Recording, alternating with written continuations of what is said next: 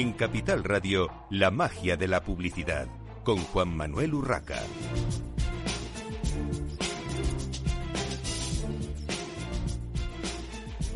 Bienvenidos un viernes más a la magia de la publicidad en Capital Radio. Les habla Juan Manuel Urraca. Hoy vamos a hablar de marketing y sostenibilidad. Eh, para ello tenemos con nosotros a Miguel Ángel Fernández, director general de marketing de LG. Bienvenido, Miguel Ángel. Eh, muchas gracias, Juanma. Buenos días. Y tenemos también a Jorge López, responsable de los estudios sobre publicidad en Cantar. Bienvenido, Jorge. Muchas gracias. Bueno, antes de entrar en, materia de sostenibilidad, eh, me gustaría que nos comentases, eh, Miguel Ángel, desde una compañía como, como LG, cómo se plantea la sostenibilidad del marketing, porque ya no es solo la sostenibilidad en general, sino en, en el marketing, en vuestras acciones de marketing. Bueno, pues eh, sí quería empezar un poco porque cuando hablas, Juanma, de las sostenibilidades del marketing, eh, nos saltamos unas pocas etapas, yo siempre digo, y puede llevar a confusiones, ¿no? Yo sí pensamos en el eje, la sostenibilidad es algo transversal que está en cualquier parte de la compañía y es una forma de hacer las cosas por resumirlo de alguna manera. Luego, cuando nos llega marketing, pues obviamente tenemos que buscar las mejores formas de comunicarlo como un valor más de la compañía y buscar pues que, que sea creíble y que no quede pues como digo, completamente desencajado como cualquier otro tema de, de los valores. Y en LG, pues bueno, tenemos una forma bastante particular de, comunicarla desde el marketing, porque al final, pues bueno, podríamos hablar de, los compromisos de sostenibilidad que tenemos como compañía, pues somos, estamos entre las cinco empresas que más invierten en I de verde, o bueno, pues como todas las compañías, yo creo hoy en día, pues que tiene una propuesta de ser neutral en carbón para nosotros en concreto para el año 2030, o quizá para el año 2050, pues ser, utilizar 100% energías renovables. Pero esto eh, como nosotros decimos aquí en el eje España, esto es la sostenibilidad 1.0. Esto es algo que, si no lo está haciendo la gente ya por iniciativa propia, en muy poco tiempo la ley va a obligar a que esto se haga. Y para nosotros esto casi no es ni sostenibilidad. Esto es hacer las cosas bien. Entonces nosotros llamamos eso la 1.0 y luego estamos desarrollando lo que nosotros llamamos es una sostenibilidad 2.0 y es qué cosas tú, alejado de tu negocio, de estas cosas que tienes que hacer por, por ética o porque te va a obligar la ley, estás haciendo para el cuidado del planeta. ¿Vale? Y esos son proyectos que no tienen nada que ver con tu negocio. Y bueno, eso es lo que nosotros estamos fomentando, estamos reforestando, luego hablaremos, estamos, bueno, pues nuestro relato es un poco de cuando vemos que todos los consumidores quieren ayudar, que luego hablaremos de ello, pues nosotros nuestro relato decimos, oye, mira, tienes que generar energía limpia, es el primer paso. Segundo paso, tienes que buscar eh, electrodomésticos o dispositivos que no gasten mucha energía, porque no tiene sentido que generes energía limpia y luego no tengas eficiencia detrás y la estés tirando. Pero pese a todo eso, que es de primero de lógica, la única tecnología que hay hoy en día capaz de absorber ya el CO2 que hemos emitido por nuestra forma de vida son los árboles. Y nosotros estamos en un proyecto altruista de reforestación y que, bueno, luego hablaremos, pero nos llena orgullo poder decir que llevamos más de cuatro millones de árboles reforestados en España.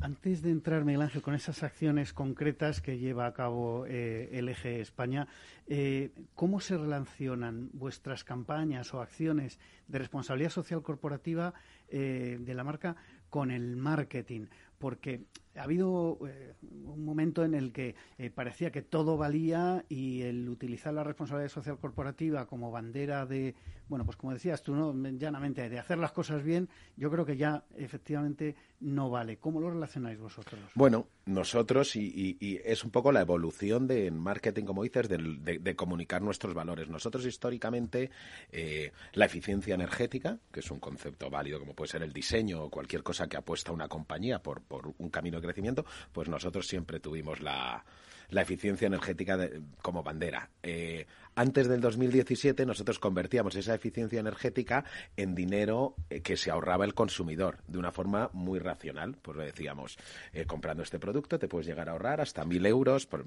Bueno, y en el 2017 nos dimos cuenta que, que eso se podía convertir a emisiones de CO2 o a cuidado del planeta. Es lo mismo, es una eficiencia energética con un, una calificación que te den, un ahorro en dinero o un cuidado del planeta. Y a partir de ahí abrimos nuestra estrategia de hablar de por qué, pues bueno, ciertos productos del eje ayudan más al planeta que otros. Y, esa ha sido nuestra lógica.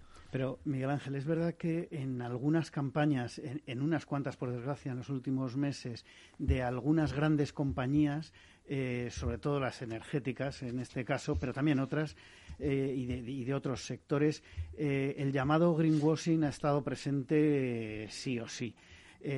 algo que incluso yo creo que de cara al, al, consumidor, y todos somos consumidores, de cara al público en general, ha sido contraproducente, ¿no? Descubrir que eso mucha gente no entendía lo que era el greenwashing, pero cuando lo han, se lo han explicado eh, lo han visto claramente. ¿Por qué tenemos que creer en vuestras acciones de sostenibilidad? ¿Qué, aportáis para demostrar eh, la realidad eh, de cara al, consumidor? Bueno, qué razón tienes, Juanma. O sea, el greenwashing no del pasado está muy presente eh, yo siempre digo lo mismo y, muy unido al marketing. El marketing empieza a tener un, halo un poco raro, ¿no? Que, hacer marketing es no contar la verdad. Hay frases que en el refranero no ya siempre, no siempre así, pero está está un poco unido, ¿no? Y, da mucho miedo. Por eso cuando tú empiezas sostenibilidad y marketing, qué combinación. O sea, a mucha gente le lleva enseguida a, a un sitio malo. Y nosotros, pues, nos dedicamos a esto, lo sabemos, estudiamos al consumidor y, muy sencillo desde que empezamos en el 2017 con con todo esto de reforestación, pues nosotros tenemos claro que para contar hay que hacer. Nosotros no decimos nunca vamos a hacer, no, si no hemos hecho, que esa es la primera parte para que el consumidor pueda pensar que, que realmente se, se está haciendo algo.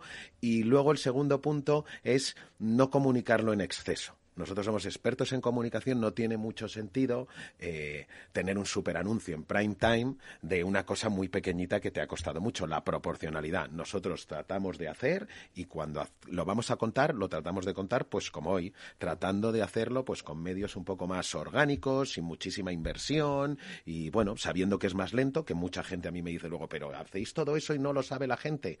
Sí, pues nos cuesta, nos cuesta porque, pero bueno, creemos que es la forma y son las dos variables que hacemos, hacer y contar sin mucha inversión. Pues Miguel Ángel, concrétanos eso, porque yo fui testigo de la primera, bueno, creo que fue la primera presentación, por lo menos en, España, eh, de, este plan de reforestación. Incluso recuerdo que a los miembros de la prensa nos regalasteis un arbolito que yo, que no soy nada eh, mañoso para estas cosas, eh, intenté, bueno, lo planté, no, no, no sé si vivió mucho tiempo o no, pero por lo menos puse mi, mini granito o micro granito de, arena. Cuéntanos un poco eso porque yo creo que es interesante.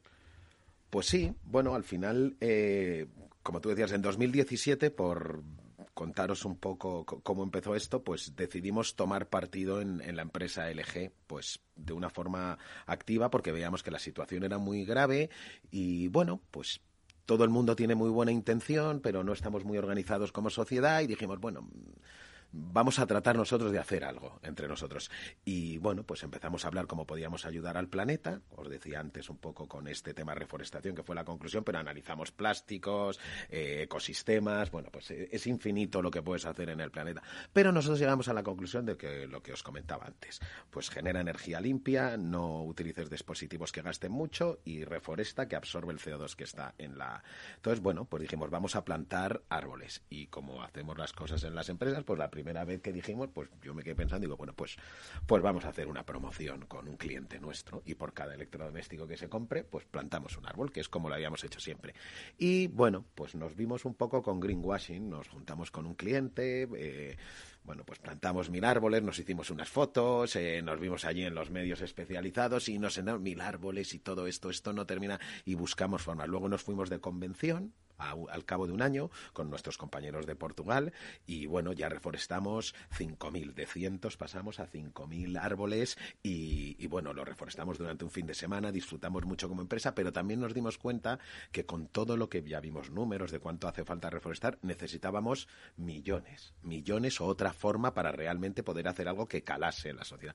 Y bueno, ahí es cuando descubrimos, investigando cómo se podía reforestar más barato, optimizando, porque al final nosotros en LG de reforestación sabíamos poco poco, pero de optimizar o de buscar formas, claro. de buscar formas de optimizar presupuestos o ser más productivos, pues eso a las empresas se nos da bastante bien, mejor que otras cosas. Y descubrimos una pequeña startup que con unas semillas inteligentes y unos vuelos con drones, pues era capaz de reforestar grandes cantidades a un precio, eh, pues bueno, que no había en el mercado. Los probamos y eso es lo que nos permitió, pues bueno, eh, luego ir haciendo pues reforestaciones que hemos estado haciendo en Palencia, en Guadalajara, en, en Extremadura, bueno, tenemos, hemos hecho muchas, hasta cuatro millones de árboles, como os decía, y bueno, tenemos otra para este año y, eso somos nosotros. Mucho, mucho hacer, poco decir, pero bueno, tratando de aportar nuestro granito de arena.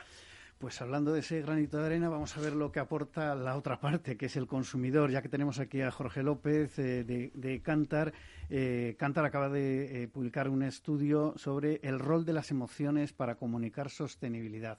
Y uno de los primeros datos que arroja el estudio y que me ha llamado la atención es que el 64% de la población considera que las marcas se involucran en temas sociales solo por razones comerciales. Jorge, ¿qué, estamos haciendo mal? Porque si la mayoría de, los consumidores, la mayoría de la población piensa que las marcas eh, que eh, en la mayoría de los casos, como comentaba Miguel Ángel, están haciendo un esfuerzo grande a costa de su bolsillo al final también, porque esos arbolitos que contaba eh, Miguel Ángel pueden ser más caros o más baratos, pero dinero cuestan y dinero cuesta llevarse a la gente a un monte a, reforestar.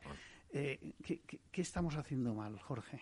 Bueno, hombre, tampoco es eh, que ser excesivamente críticos. Es decir, al final el consumidor, lógicamente, pues tiene una parte, digamos, de escepticismo hacia, hacia cualquier mensaje que le transmitamos. ¿Qué es lo que ocurre? Que cuando estamos hablando de sostenibilidad, no es el área, digamos, de, eh, de experiencia o de desarrollo de las compañías y, por tanto, eh, lo primero que hay es una duda de, bueno, ¿y tú qué estás aportando? ¿Por qué me estás hablando de estos contenidos? Entonces, hay que tener en cuenta que, es, eh, que el consumidor tiene cierto escepticismo hacia lo que decimos.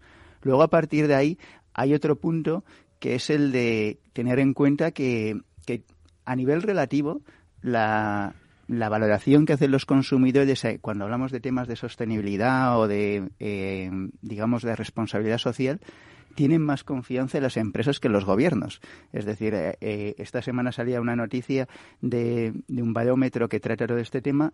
Al final es hay escepticismo hacia las marcas, pero no es algo específico de las marcas o de los negocios. Es decir, el ciudadano en ese sentido tiene escepticismo hacia todo el que le habla.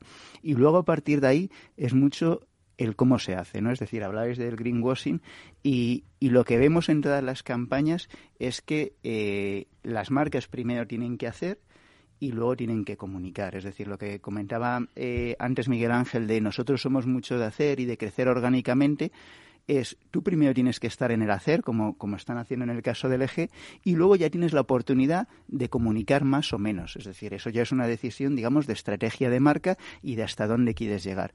Pero eh, siempre aquí tenemos que tener en cuenta que eh, eh, cada vez se está comunicando más. Es verdad que es un contenido que cada vez se está transmitiendo más, que es interesante hacerlo porque es un mensaje que es relevante para el consumidor y que tenemos que ver cómo lo hacemos. Y muchas veces es hablar del qué hemos hecho, qué estamos haciendo y qué vamos a hacer. ahí hemos visto, cuando lo resumía Miguel Ángel, decía, no, mira, nosotros hemos hecho hasta 2017, ahora estamos haciendo y para 2030, 2050 tenemos planes.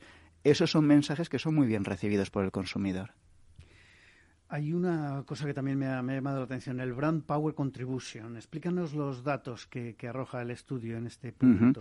Claro, el Brand Power es un, estudio, es un resultado que nosotros sacamos del estudio de Brand Z, que es el estudio más grande que se hace a nivel mundial sobre el valor de marca. Al final lo que queremos saber es qué valor está aportando la marca a los negocios. Entonces, Ahí lo que vemos es que hay varios ejes o varios propeller que son los que ayudan a que las marcas tengan más valor. ¿Y eso cómo sirve? Sirve en dos aspectos, es decir, principalmente te genera más preferencia, más predisposición hacia tu marca y también genera un mayor valor de la marca, en el sentido de la gente está más dispuesto a pagar por unas marcas que por otras. Entonces, no es solo que generes más, más eh, eh, preferencia en cuanto a que tengas más penetración, sino que generas más valor y entre aquellos que tienes esa preferencia estén dispuestos a pagar más por ti. Ahí Ahí, ¿qué es lo que vemos? Pues que hay marcas que cuando hablan de un contenido, pues eh, a nivel social, de responsabilidad social, eh, por hablar de este, digamos, de estos contenidos, no estás aportando más valor. ¿Qué es lo que tiene que pasar? Que cuando tú hablas de ese propósito social, encaje con lo que tiene que ver la marca. Es decir, eh, esté relacionado con lo que tú haces, con lo que tú dices. Y esto cada vez se ve más. Es decir, hay una evolución. Eh, hablábamos al principio de, esta entrevista, se hablaba o hablabais desde el eje de Miguel Ángel del 1.0, del 2.0.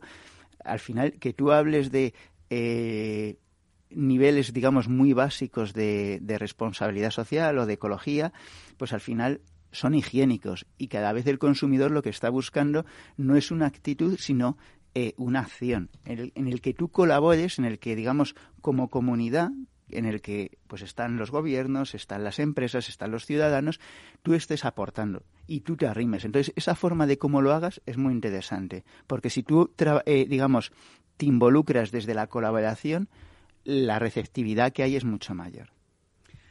Eh, siguiendo con, el estudio, eh, los anuncios con mensajes sociales, eh, ambientales, que hacen que las personas se sientan bien en un 66% y mal en un 34%, dice, dice el estudio. pero realmente, ¿cómo funciona? Eh, el uso del, sentimiento de, culpa en las campañas de, publicidad, Jorge. Claro. Vamos a ver, cuando hablamos de, estos contenidos que hablan de responsabilidad social o, responsabilidad medioambiental, tenemos que ser conscientes de que son mensajes que tienen mucha carga emocional, es decir, tanto positiva como negativa. Y tienen mucha carga negativa o tienen una parte de carga negativa porque cuando hablamos de ellos y, el consumidor lo recibe, lo primero que hace es verse a sí mismo cómo está en, esos eh, contenidos.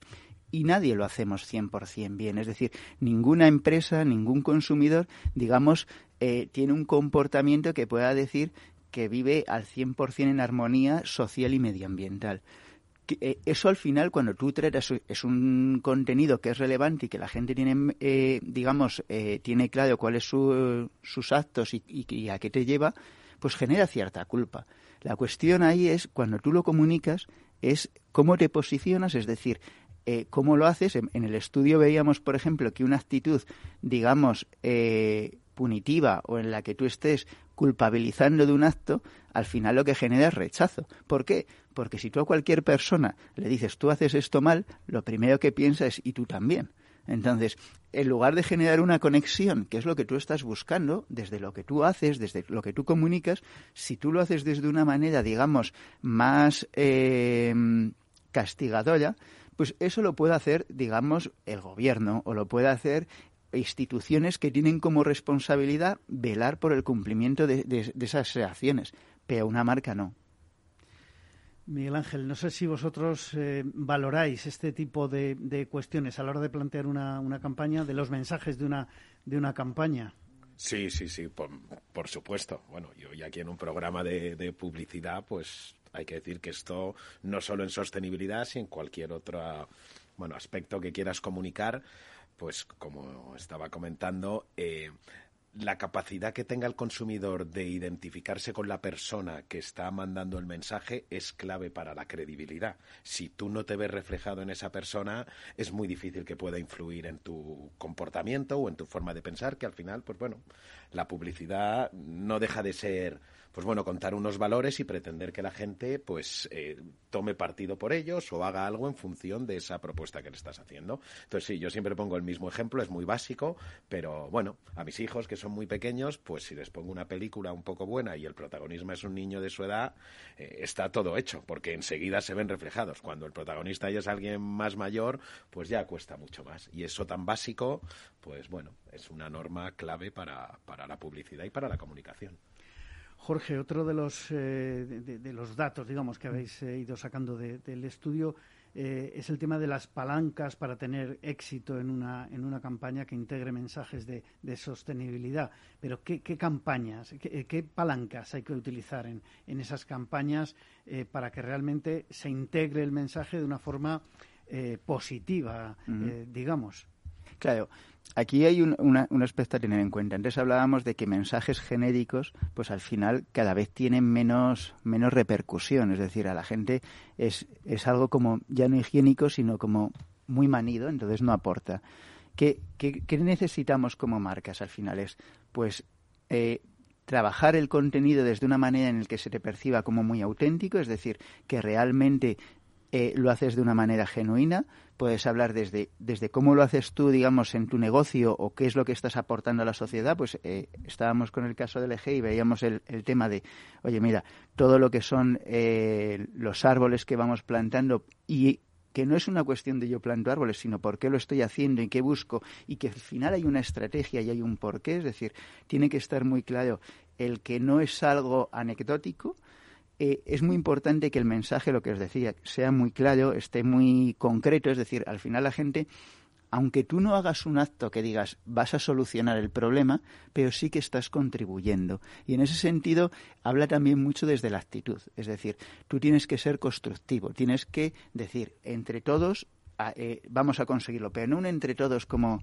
los mensajes que veíamos cuando empezó el confinamiento, que eran muy entre todos y tal, y, estaban vacíos porque estábamos colapsados, es decir, no sabíamos, que, eh, no sabíamos ni cómo salir, sino que es un un entre todos diciendo, y yo aporto, y yo estoy haciendo, es muy desde el hacer, y si tú lo anclas muy bien desde el hacer, ahí tienes opciones de comunicarlo y de transmitirlo, y vemos que desde 2016 hasta ahora eh, se ha triplicado el número de anuncios que hablan de temas y de contenidos de responsabilidad social entonces y medioambiental. Entonces, es un tema que, eh, que, es muy importante. Y luego es una cuestión también de, de entender bien a tu, a tu audiencia eh, y de cómo manejas las emociones. Lo que hablábamos antes de conectar realmente con emociones positivas para que la marca realmente eh, genere una empatía y una, y, una, y una conexión. Entonces hay que ser valientes, pero no, no temerarios. Es decir, hay que, saber en qué, cómo te manejas.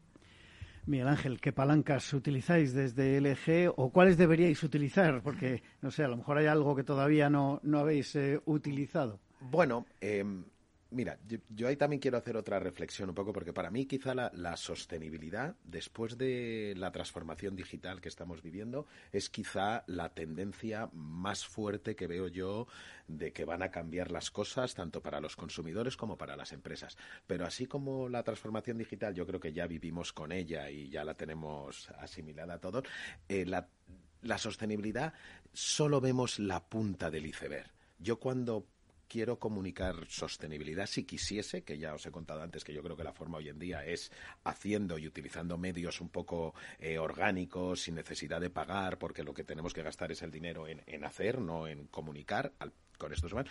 Pero si yo cojo la sostenibilidad y lo puedo, pues bueno, quiero comunicar eSports o diseño o valores, al final no hay todavía unos soportes claros de sostenibilidad, no hay grandes influencers, no sé dónde ir, hay sitios, claro que hay sitios, pero no hay un sitio que agrupe todo de una forma clara y donde estén los consumidores buscando esas ventajas y esos mensajes. Entonces, bueno, creo que se está desarrollando, nosotros cómo lo hacemos, pues como decía, a través de PR, tenemos un showroom solo dedicado a sostenibilidad.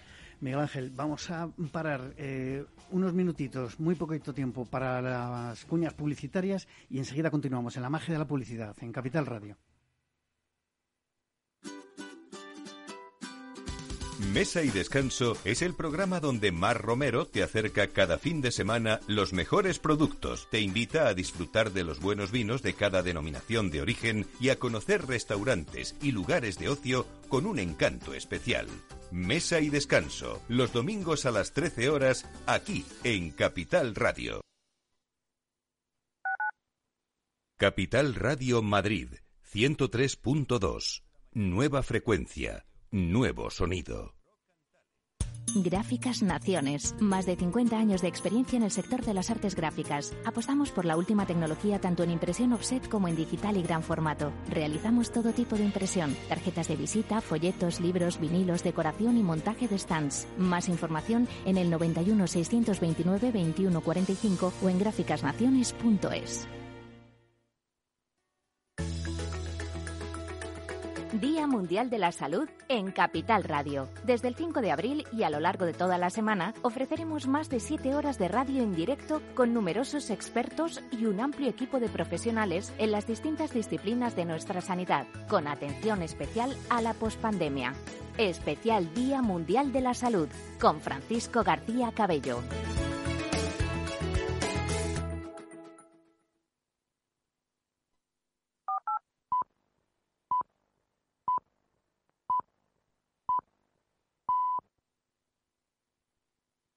La magia de la publicidad con Juan Manuel Urraca.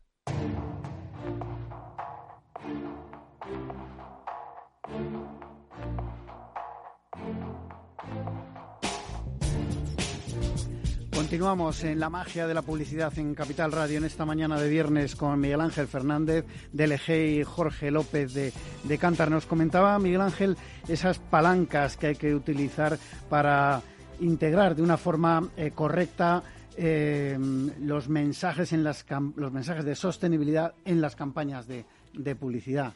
Bueno, por, resumir lo que estábamos hablando, Juanma, pues quizá eh, palancas de medios masivos no, para mí, a día de hoy no son las más adecuadas para todo ello, pero bueno, tenemos la capacidad de ahora hay formatos como pueden ser los branded contents, donde al final pues te permite no solo hablar de tus novedades, sino quizá poder transmitir un poco más los valores de la marca de una forma más distendida, donde tienes más espacio para comunicar cosas que no puede ser formatos muchas veces pues muy restringidos en tiempo o en, palabras. Y bueno, yo creo que el branded content eh, dentro de los medios pagados eh, es lo, mejor para nosotros y sobre todo todos los medios ganados, pues como hoy. Aquí estamos hablando de ello. En realidad el branded content además yo creo que ha venido para quedarse. Evidentemente es una vuelta de tuerca a lo que se ha hecho también mucho mucho tiempo. Yo creo que ahora más transparente, por otro lado, creo. Eh, pero lo que sí está claro es que eh, en muchas ocasiones es más efectivo que muchas campañas de, performance eh, por los datos que, hay, que se manejan. Sí, sin duda. Yo creo que al final es, bueno, poner al lector o al consumidor en el centro, contarle lo que a él le interesa escuchar, que por eso lo está leyendo y por eso lo consume, no lo que tú quieres contar, que es un, bueno, es una forma más de una publicidad más, más eh, que interrumpes o que o intrusiva, que no digo tampoco que sea mala y el branded content, pues bueno, exactamente bien diseñado y bien hecho, pues sin duda es dotarle valor al consumidor y ponerle en el centro. Eh, Jorge, había un aspecto que no hemos tocado de ese, de ese estudio, eh, que es eh, todo el, tema de la neurociencia y el estudio del comportamiento del consumidor frente a los spots, por ejemplo. ¿Cómo la usáis en, en Cantar? Mm. Sí, claro, es un contenido, digamos, el de, el de todo lo que es la sostenibilidad, que lo que hablábamos antes, tiene mucha carga emocional.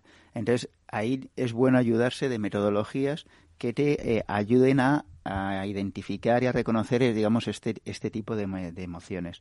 Nosotros desde 2013 eh, utilizamos en todos los pretes eh, lo que es el facial coding. Básicamente, la identificación facial para, a través de esas expresividades, saber qué es lo que el consumidor está sintiendo o no. Entonces, aquí sí que vemos de una manera, digamos, que podemos escalar y que podemos utilizar de, de una manera estándar en todos los mercados, eh, qué emocionalidad está generando.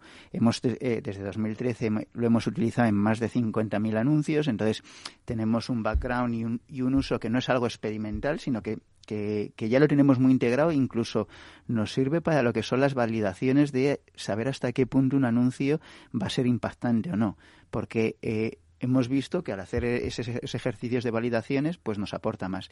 Y luego también, pues a nivel cualitativo, con, lo que es el encefalograma, ¿no? Es decir, todo lo que es el, estudio de las emociones y, qué es lo que genera, también lo, hacemos en estudios cualitativos. Aquí pues tenemos más de 20 personas trabajando con, con, este tipo de metodologías. En ese sentido somos bastante, digamos, cautos a la hora de utilizarlo, no lo queremos utilizar siempre, pero sí que tenemos, digamos, mucha experiencia en el sentido de qué nos aporta y hasta dónde puedes llegar, porque una de las cosas que vemos a, día de hoy es que la neurociencia es un buen complemento, pero de manera única hay cosas que se pierde y que no te ayudan a hacer un buen análisis, que al final es lo que nosotros buscamos. Porque además es uno a uno, es, persona a persona. ¿eh? De alguna manera habría que, analizar, no sé si a millones, pero por lo menos a, mm. unos cuantos miles, porque si no, al final eh, bueno, eh, última pregunta para Miguel Ángel. Eh, aparte de las acciones en el entorno y, respecto a las acciones sociales como corporación, ¿qué hace el EG en cuanto a materiales, embalaje, procesos de producción? Brevemente, Miguel Ángel, porque eso es una parte importante. Sí, obviamente, como os decía antes, pues nuestros productos, y no, no solo el producto en sí, sino eh, el transporte que viene unido, la logística que viene unido esos, a esos productos es muy importante. Bueno, nosotros tenemos acciones, eh, por ejemplo, eh, este año vamos a tener 600.000 toneladas de plástico reciclado en nuestros productos, ¿vale? Que se lo estamos cambiando completamente en el proceso de, de fabricación, pero os decía, por ejemplo, una televisión OLED, que puede ser nuestro book insignia, en el 2021 pesaba 32,7 kilos y este año la nueva pesa 17,2 con el embalaje. Eso multiplicado por millones de unidades, por el peso, por el transporte que hay que hacer, esos son unos ahorros en CO2 que no se ven a simple pero vista, pero que las empresas estamos haciendo muchísimo esfuerzo. Cuanto más pequeño y más ligero, muchísima mejor incidencia para ello. Y bueno, luego podemos, estamos materiales, eh, utilizando pulpa reciclada para hacer materiales eh, relacionados con el cartón, estamos quitando un material que se llama styrofoam, que es quizá lo que más contamina de todos estos. Bueno, son pequeñas cosas, pero sin duda nosotros en eso estamos muy enfocados y, es el camino. Pequeñas cosas, pero que poco a poco y sobre todo con, millones de unidades, como comentaba Miguel Ángel Fernández, director general de marketing de LG, eh, van haciendo que el planeta, por lo menos intentemos que sea más, más sostenible. Despido aquí a Miguel Ángel Fernández de LG y a Jorge López de Cantar. Muchísimas gracias por haber estado con nosotros en la magia de la publicidad en esta mañana de viernes. Nosotros continuamos con Rubén Mairena, director de marketing de Sucran Foods. Eh, bienvenido, Rubén. Muy buenos días. Bueno, Rubén, eh, acabáis de lanzar una campaña de, influencers con eh, Ibai Llanos en, en Twitch. Cuéntanos, ¿cómo ha sido esto? ha sido una participación en la final de Disaster Chef, el concurso de cocina de, de Ibai, Llanos. ¿Por qué apuesta Sucran por Ibai Llanos, por un influencer? Y, y, para qué entra la marca en el universo Twitch? Bueno, pues dos preguntas muy importantes, ¿no? Empezando por la primera, ¿por qué Ibai Llanos y, por qué la decisión de Sucran de participar en esta iniciativa? Desde Sucran, eh, bueno, nosotros tenemos un mix de comunicación en el que, en el que tratamos siempre de, balancear nuestra comunicación en, diferentes alternativas y con diferentes tipos de influencers. Eh, bueno, como bien sabéis, nosotros eh, trabajamos desde, hace, desde, desde el origen con Carlos Ríos, un influencer con muchísimo engagement y con muchísimo alcance. Eh, muy centrado en el mundo de la alimentación y con un, y con un enfoque eh, pues mucho más pedagógico y desde el punto de vista mucho más informativo.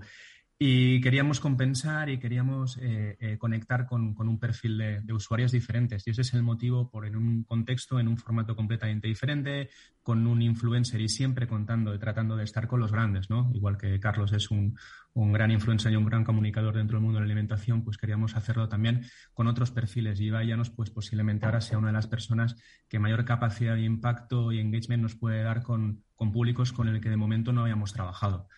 Twitch es, el nuevo formato, es la nueva plataforma. Hablar de Twitch es hablar de televisión y hablar de Ibai y Twitch es hablar de el mejor prescrito y el mejor presentador en las plataformas que nos conectan con un público que hasta el momento no habíamos trabajado.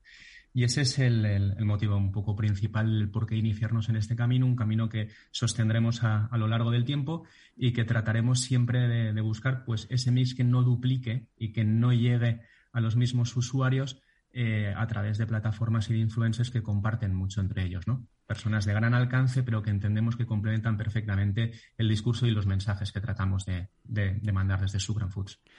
Bueno, Rubén, eh, la, excusa, la palanca, no sé cómo llamarlo exactamente, el, elemento que habéis utilizado para entrar en esta final de Disaster Food ha sido vuestra crema de cacao, convirtiéndolo en uno de los ingredientes obligatorios eh, para que los concursantes la utilizasen en esa final. Eh, ¿qué, representa esto realmente para la marca?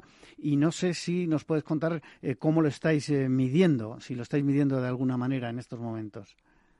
Bueno, desde la decisión de, efectivamente, para nosotros la crema de cacao es, un, es dentro de su Gran Food. Nosotros somos una compañía en la que nos iniciamos dentro del mundo de la alimentación con, el hummus, con, una gama de hummus, del hummus tradicional y una serie de sabores, y representa una parte, una parte importante de nuestro negocio, pero la crema de cacao, eh, sin lugar a dudas, ha, sido un, elemento completamente disruptivo que, le ha añadido como una pata completamente eh, independiente dentro de la compañía. ¿no?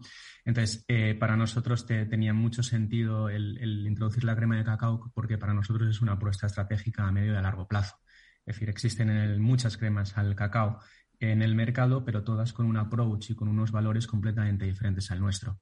Eh, nosotros tenemos ahora una penetración muy importante en términos de venta, estamos a la altura de otras grandes compañías y por la analítica y por toda la monitorización que tenemos del target y del consumidor, eh, bueno, tenemos una edad media en la que hemos conectado de una manera muy, muy, muy fuerte eh, con perfiles medios.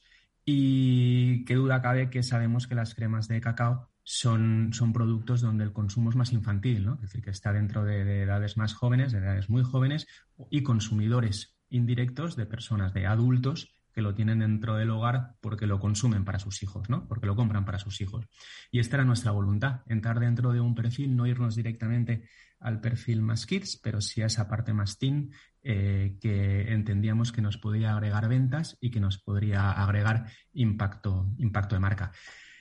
Con esto, eh, eh, pues digamos que, sería un poco la, respuesta a la primera pregunta, ¿no? El por qué la crema de cacao como elemento, eh, ingrediente obligatorio dentro de este programa de Twitch y con, y, con Ibai, ¿no? Pues ese era, ese era el motivo. ¿Y cómo, ¿Y cómo lo estáis midiendo?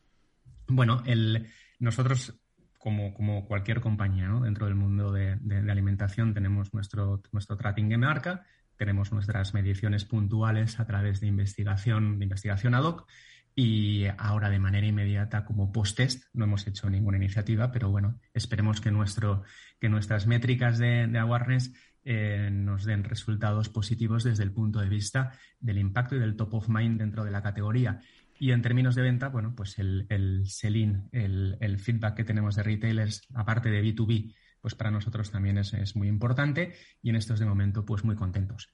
Desde las métricas de audiencia puras, pues bueno, pues Disaster Chef sabemos que tiene un impacto elevado, que, estuvimos eh, eh, rozando los 250.000 usuarios conectados durante las cinco horas de programa en las que nuestro eh, producto estaba situado dentro del lineal y que, que tenía esa posibilidad de, de placement de marca.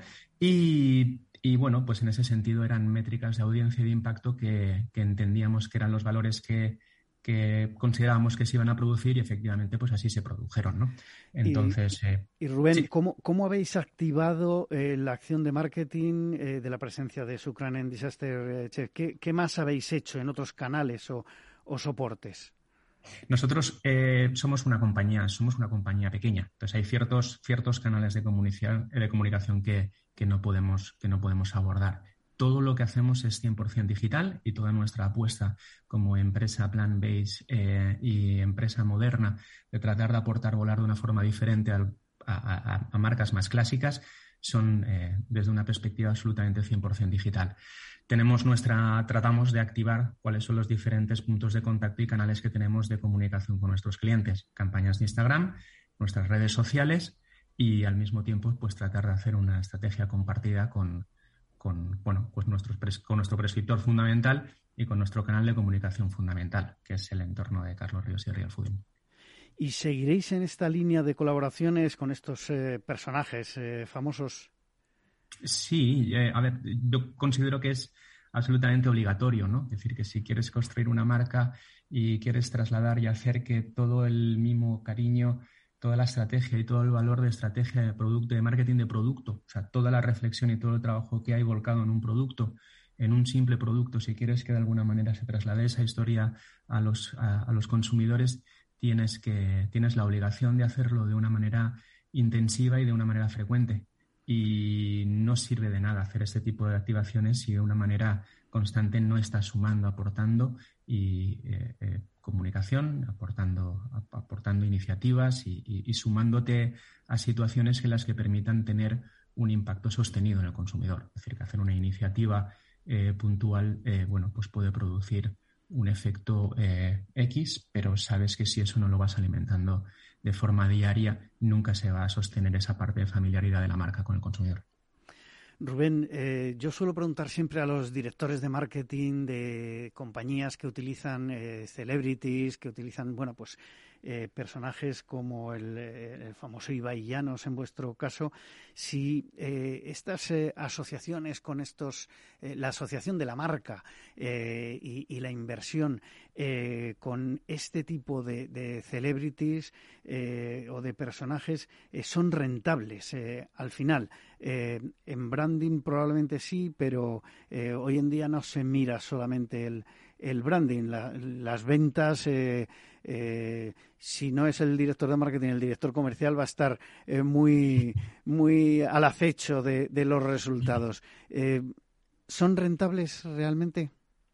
Sí, esta campaña, a diferencia que yo no vincularía o haría una matización respecto a las campañas de marketing de influencia, dividiéndolas o, o sea, vinculando el marketing de influencia a una campaña de branding no rentable en conversión en venta. Ahí digamos que un poco que negaría la mayor. Hay posibilidad de hacer marketing de influencia vinculado a conversión y venta y hay estrategias de marketing de influencia vinculadas al puro branding. Eh, en este caso, para nosotros sabíamos que la reactivación de la venta eh, o que la activación de la venta a corto eh, no era el KPI fundamental ni era la estrategia, el objetivo fundamental de esta campaña. Se trata de sumar de manera paralela eh, en dos líneas. En marketing muy vinculado a la consecución y conversión de venta, que movemos y trabajamos a través de palancas de influencers de un determinado perfil y con toda una red de micro y medio influencers donde el contenido y el engagement va más vinculado a esta parte y luego necesitamos campañas más de aire, campaña más macro, eh, con una cierta periodicidad y que, le den un poco de soporte a, que permitan, que permitan eh, ampliar el contacto, de, contacto de la marca con públicos a los que no vamos a llegar eh, de esa forma. Para nosotros era una campaña de, branding, es una campaña que nosotros no vamos a medir hoy, no vamos a, no, no, no vamos a buscar el retorno hoy. Es una campaña que se si te dan después de cinco años haciendo este mix y esta campaña de estas iniciativas de marketing no tenemos unos resultados respecto al top of mind de la marca, respecto a la relevancia y estar en el top 1 en la jerarquía de un funnel de marca, entonces te diría, hemos fracasado. Pero no es hoy el día en el que le debemos de poner toda la responsabilidad a esta iniciativa para entender toda la conversión y todo el retorno de esta campaña. Pero sí, creemos profundamente que hay que hacer esa inversión, que hay que hacer esa inversión en ocasiones con los ojos cerrados, pero sabemos que cuando los hagamos dentro de cinco años, Sucran no va a ser la misma compañía que es ahora. será mucho más grande. Pues eh, seguro que antes de cinco años volvemos a hablar con Rubén Mairena, eh, director de marketing de Sucran Foods. Muchas gracias por haber estado hoy en La magia de la publicidad en Capital Radio. Nosotros continuamos, continuamos en esta mañana de viernes con Luis Comajuan, fundador y director ejecutivo creativo de Bakery Group. Bienvenido, Luis. Buenos días, Juan Manuel, ¿cómo estás? Un placer. Bueno, habéis creado, habéis realizado desde Bakery, eh, eh, Group eh, el documental Nunca dejes de moverte. Ha sido para el proyecto Alfa de la Asociación Española, espero decirlo todo bien, de distrofia muscular de cinturas por déficit de sargoglicanos.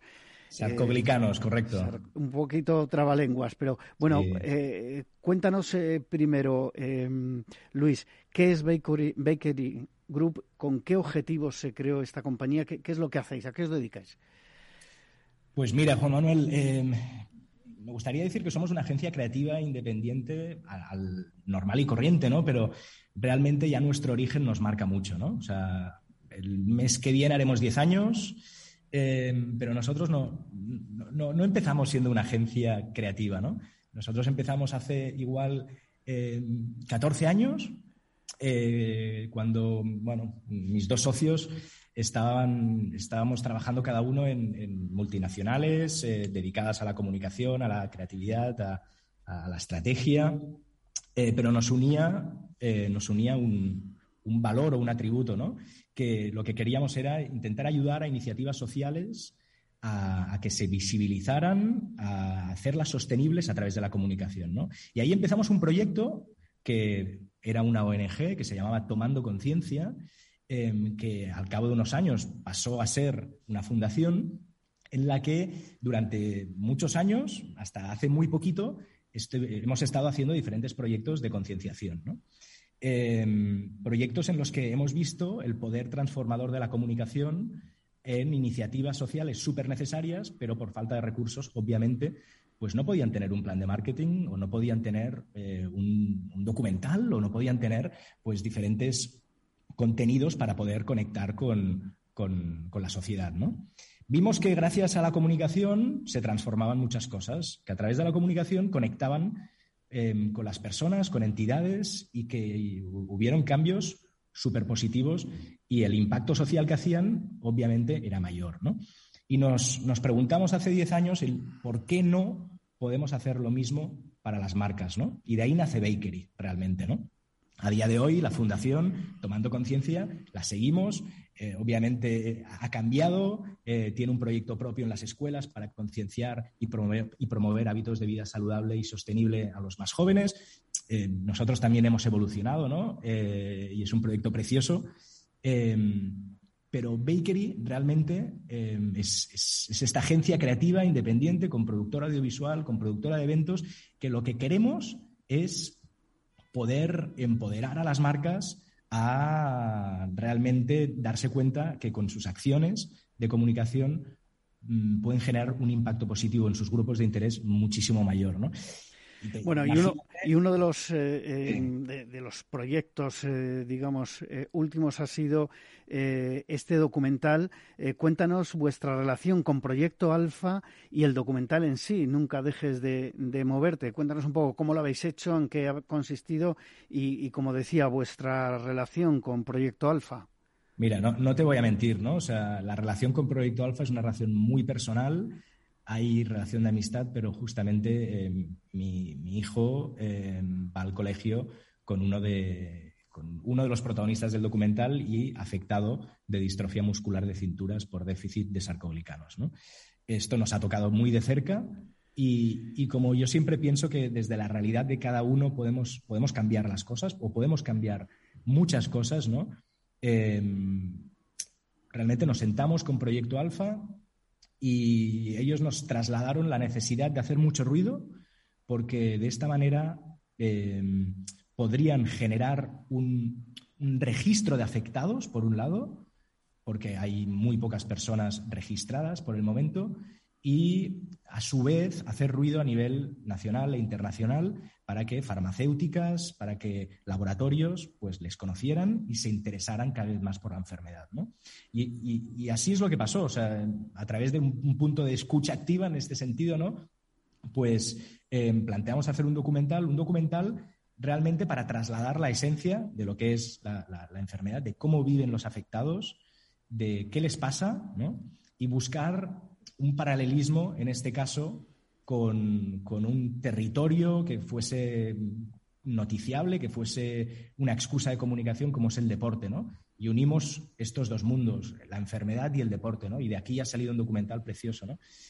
Que, si quieres, te, explico, te explico un poquito el, documental. Brevemente, porque nos quedan cuatro minutos. Así que brevemente, Luis. Vale, nada, perfecto. O sea, lo que hemos hecho es juntar a deportistas de élite como Lucas Vázquez del Real Madrid, Aritz Aramburu, surfista internacional, y eh, Patrick Jordán, eh, youtuber y fitness, eh, también una, una, crack, con tres afectados, ¿no? Para realmente entender que hay un paralelismo metafórico entre la enfermedad y el deporte, ¿no? Que los afectados de distrofia muscular pues se cansan muchísimo, sus músculos eh, es como si estuviesen haciendo un partido de fútbol a diario y con ello lo que hemos hecho es juntar estos dos mundos, intentar registrar el sonido del deporte y Carlos Jean y Oscar Danielo han hecho la banda sonora de, la enfermedad eh, en la que muy pronto eh, verá la luz en, Spotify y, obviamente el documental también ahora sigue su gira con la premier en Madrid hasta eh, Gijón, Almería, Murcia y el 30 de septiembre en plataformas eh, estamos acabando de, negociar para que el 30 de septiembre, Día Mundial de la Enfermedad, pues salga y vea, la luz pública.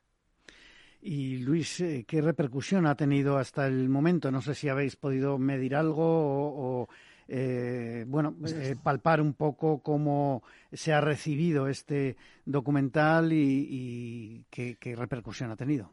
Pues mira, a pesar de, te, diré que está siendo un éxito, ¿no? Pero porque llenamos el CaixaForum de Barcelona con 400 personas para la presentación, los medios han, tenido una aceptación espectacular eh, porque realmente están haciendo eco de la enfermedad, pero para mí el indicador más importante, ¿no?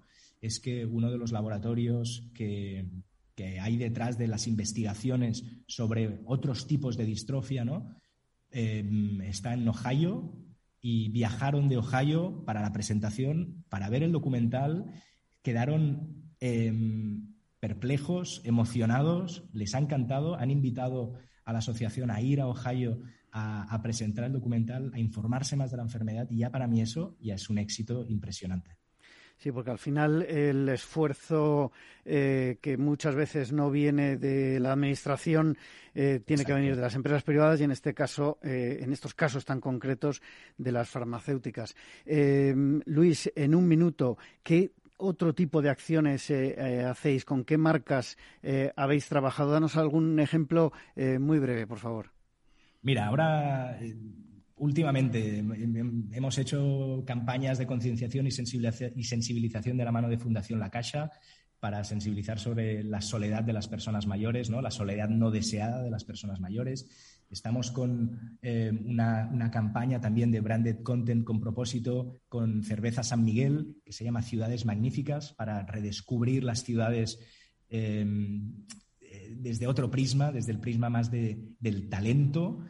Em, estamos trabajando también con Naturgy, eh, con campañas eh, para, poder trabajar en su línea de, blog a consumidor y poder trasladar tips sobre sostenibilidad y demás. O sea, realmente estamos, estamos haciendo proyectos súper interesantes, muy vinculados al origen, ¿no? porque realmente el origen fue fue interesante, ¿no? O, difícil también, porque hace 10 años el propósito no estaba de moda y ahora mismo todo el mundo se llena la boca de, propósito, del propósito, ¿no? Y, realmente estamos, estamos muy contentos. Eh, muy rápido, Luis. Eh, ¿Os involucráis con cualquier marca que quiera venderos eh, o que le vendáis su, historia o realmente seleccionáis? A ver, te soy sincero, o sea, nosotros Em, no, no, me quiero englobar como activistas del propósito, ni, ni, de la sostenibilidad, ni, ni, de la solidaridad, ni mucho menos. ¿no? O sea, por ejemplo, estamos con Solán de Cabras eh, activando toda la campaña con la Asociación Española contra el Cáncer y Botella Rosa. ¿no? Em, somos conscientes de que no somos perfectos, eh, hemos de cambiar muchas cosas nosotros, pero sí que lo que... Nos tenemos que ir, eh, Luis. Siento eh, interrumpirte, pero tenemos que, que nos ya Esto es lo que ha dado de sí la magia de la publicidad en Capital Radio en esta mañana de viernes. Muchísimas gracias a Luis como a Juan, fundador y director ejecutivo de Bakery Group. A todos ustedes les espero el próximo viernes en la magia de la publicidad en Capital Radio. Les habla Juan Manuel Urraca.